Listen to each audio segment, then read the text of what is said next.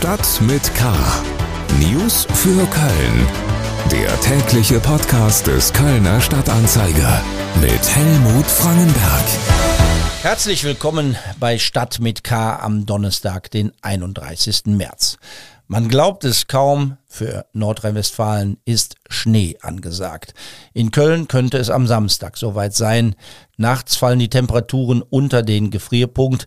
Das sind auch keine guten Aussichten für die erwartete Kirschblüte, mit der man eigentlich am Wochenende hätte rechnen können.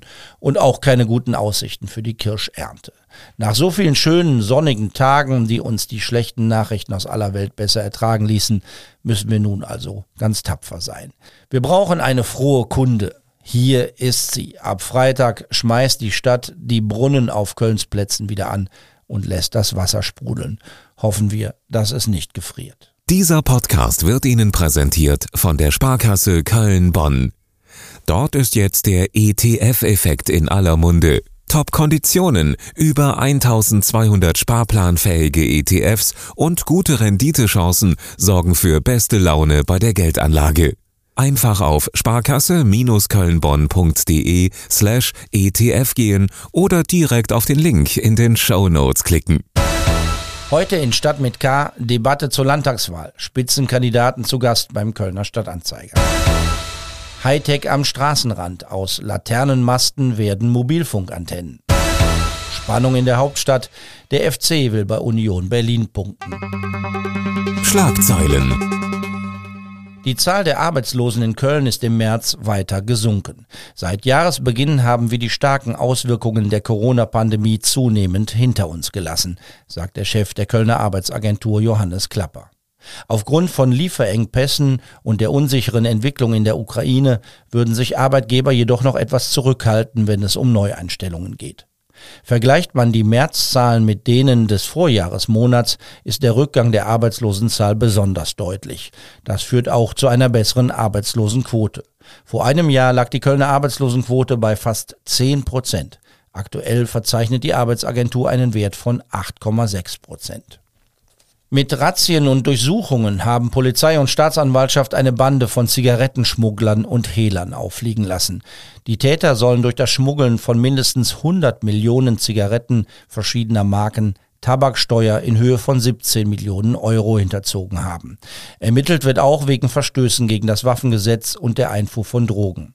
In Köln wurden zwei Objekte durchsucht. Weitere Ermittlungen fanden unter anderem in Aachen, Eschweiler und Bergisch Gladbach statt.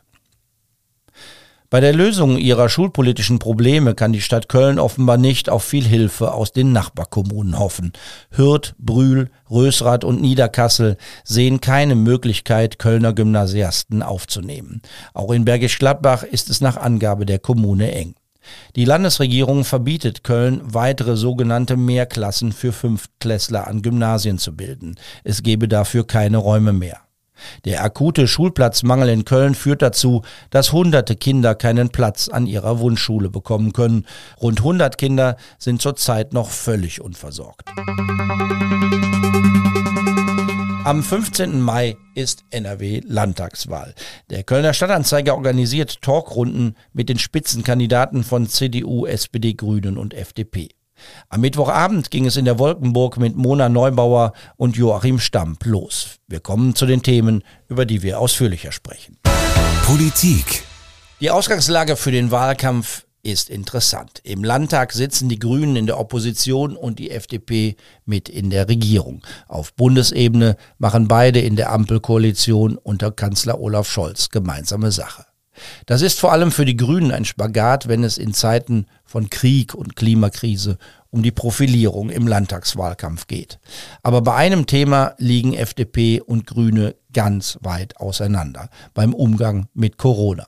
Das wurde auch am Mittwochabend bei der Diskussion in der Wolkenburg deutlich. Die grüne Spitzenkandidatin Mona Neubauer und der stellvertretende Ministerpräsident Joachim Stamp waren sich beim Talk zur Landtagswahl des Kölner Stadtanzeiger beim Thema Corona-Regeln überhaupt nicht einig. Neubauer hält zum Beispiel nichts davon, dass die Maskenpflicht in Innenräumen fällt. Stamp findet das richtig.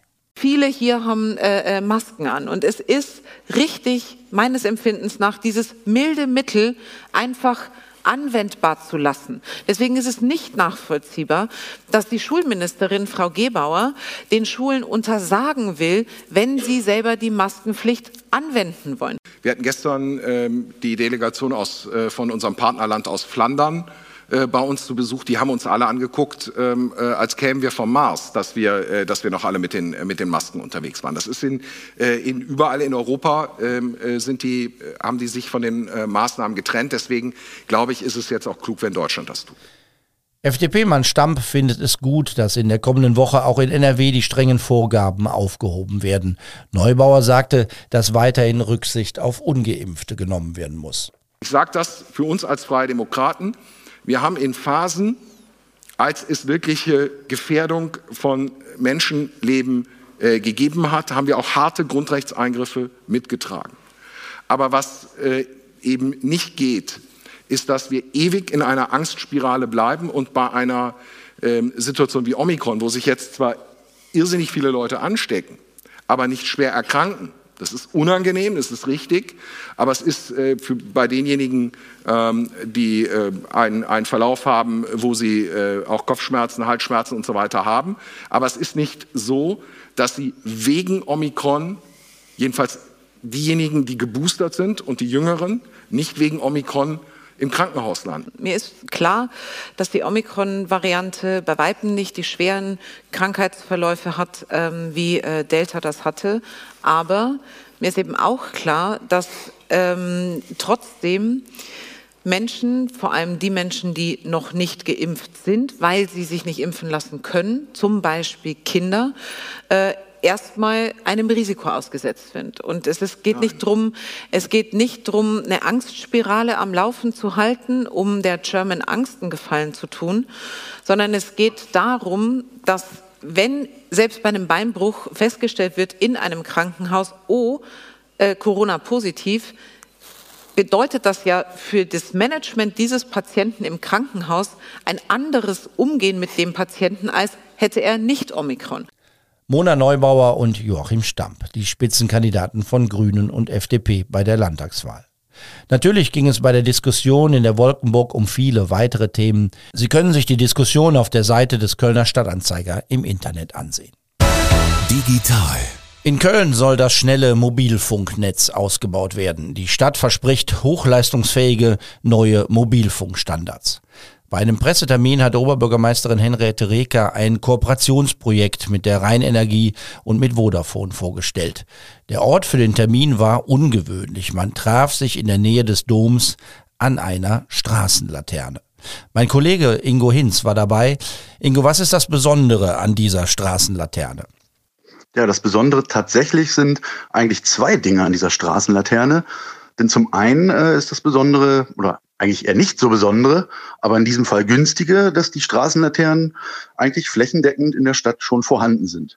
Es geht also darum, äh, Infrastruktur zu nutzen, die bereits da ist, um moderne Technik ähm, quasi ähm, über die gesamte Stadt und das Stadtgebiet ähm, ja, zu installieren. Die zweite Besonderheit ist die, dass äh, die Straßenlaterne auch direkt mit Strom versorgt wird, so dass auch diese Technik dann direkt eben leistungsfähig ist und ihren Strom direkt darüber bezieht und nicht extra äh, für die neue Technik ähm, neue Dinge ausgebaut werden. Wie muss man sich das vorstellen? Hängt da was dran an der Straßenlaterne? Ist da was drin, was drunter, was drauf? Wie sieht das aus? Genau, sind zwei äh, relativ kleine Kisten, Kästchen, würde ich sagen, etwa Ellbogen lang, sehr unscheinbar, also im Vorbeigehen, ohne äh, zu wissen oder darauf explizit zu achten, äh, würde man sie gar nicht groß wahrnehmen. Kleine Antennen äh, kommen da heraus und genau damit wird sozusagen ähm, gefunkt. Und das ist ja auch Teil des ähm, Konzepts einer flächendeckenden 5G-Infrastruktur, dass halt auch die Laternen, die so aneinander sind, dass ähm, die Funkverbindungen eben auch quasi wie auf Sichtweite, was die Straßenlaternen ja auch erfüllen, sozusagen sich auch ähm, gegenseitig ja, in ihrer Konnektivität erreichen. Und äh, je mehr davon eben ausgestattet sind ähm, mit diesen Kästen, umso besser und umso stärker ist das Signal eben an den Orten, an denen äh, der Ausbau jetzt vorangehen soll. Zunächst erstmal die Innenstadt und äh, hochfrequentierte Bereiche, wie es hieß. Aus Laternen werden Mobilfunkmasten oder Mobilfunkantennen. Was hat denn der normale Nutzer, die Kölner Bürgerin, der Kölner Bürger von diesem technischen Fortschritt? Ja, also das Besondere für ähm, den äh, Kölner Bürger, die Kölner Bürgerin ist ähm, erstmal ein indirekter Nutzen, denn es geht im Gegensatz zum äh, schon vorhandenen oder teilweise vorhandenen 5G-Netz ähm, bei 5G Plus darum, sozusagen einen Datenaustausch nicht nur zwischen dem ähm, Handy-Endgerät-Nutzer und dem Funkmast zu beschleunigen, sondern es geht vor allen Dingen auch darum, Austausch zu ermöglichen. Ein Beispiel wurde genannt bei der Pressekonferenz ähm, im Straßenverkehr, wo zum Beispiel Autos Signale an einer Ampel funken oder an eben an einem Mast in der Nähe und damit eben auch ähm, die äh, Anzahl der Autos, die da vorbeifahren, gemessen werden kann, und zwar in Echtzeit und äh, somit dann eben auch Rückschlüsse gezogen werden kann, wenn Straßen zu voll sind. Dass zum Beispiel eine Ampelanlage autark einen Straßenabschnitt sperrt, weil die Autos, die vorbeifahren, über dieses schnelle 5G-Plus-Netz in Echtzeit äh, die Daten liefern dafür, wie voll es an einer bestimmten Stelle ist. Das ist sozusagen der indirekte Nutzen für die Bürger, denn damit wird klimaneutralerer Verkehr versprochen, CO2-Einsparung und auch noch Energie sparen. Herzlichen Dank, Ingo Hinz, über den 5G Plus Ausbau in Köln. Mehr dazu bei ksta.de und in der Freitagsausgabe des Kölner Stadtanzeiger. FC News. Nach der Länderspielpause geht es am Freitagabend für den ersten FC Köln in der Bundesliga weiter. Köln hat bislang noch kein Spiel gegen Union Berlin gewonnen. Das soll sich morgen ändern. Für FC-Trainer Steffen Baumgart ist das kein gewöhnliches Spiel. Er war mal Spieler bei den Berlinern und ist immer noch dort Vereinsmitglied. Baumgart über den Gegner und die besondere Stimmung in der alten Försterei. Bisher waren sie, oder zumindest das letzte Jahr, waren sie weit weg. Und jetzt hoffen wir, dass es auf Augenhöhe ist und auf Augenhöhe auch bleibt. Aber ich glaube, über Union äh, kann man das sagen, dass sie sehr kontinuierlich spielen, dass sie sehr klar spielen, dass sie gegen jeden Gegner hat es schwer gegen sie, weil sie sehr robust spielen, sehr klar spielen. Wir werden eine richtig geile Stimmung haben in dem Stadion. Ich glaube, da freuen sich alle drauf. Da wird es von Anfang an heiß hergehen.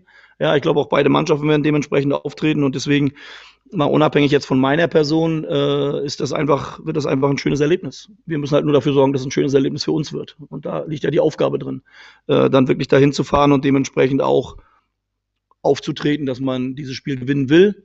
Ja, und das muss zu sehen sein und dann werden wir sehen am Ende, was rauskommt. Aber die Stimmung, ja, die ist schon was Besonderes, das stimmt. Köln hat zurzeit in der Tabelle zwei Punkte mehr als Union Berlin, aber als Favorit fährt der FC nicht in die Hauptstadt. Es wird spannend, denn noch gibt es sie die Chance auf einen internationalen Startplatz am Ende der Saison. Anpfiff ist am Freitagabend um halb neun. Das war's für heute. Mein Name ist Helmut Frankenberg. Bleiben Sie wachsam, aber bitte auch gelassen und ziehen Sie sich was Warmes an. Tschüss. Stadt mit K.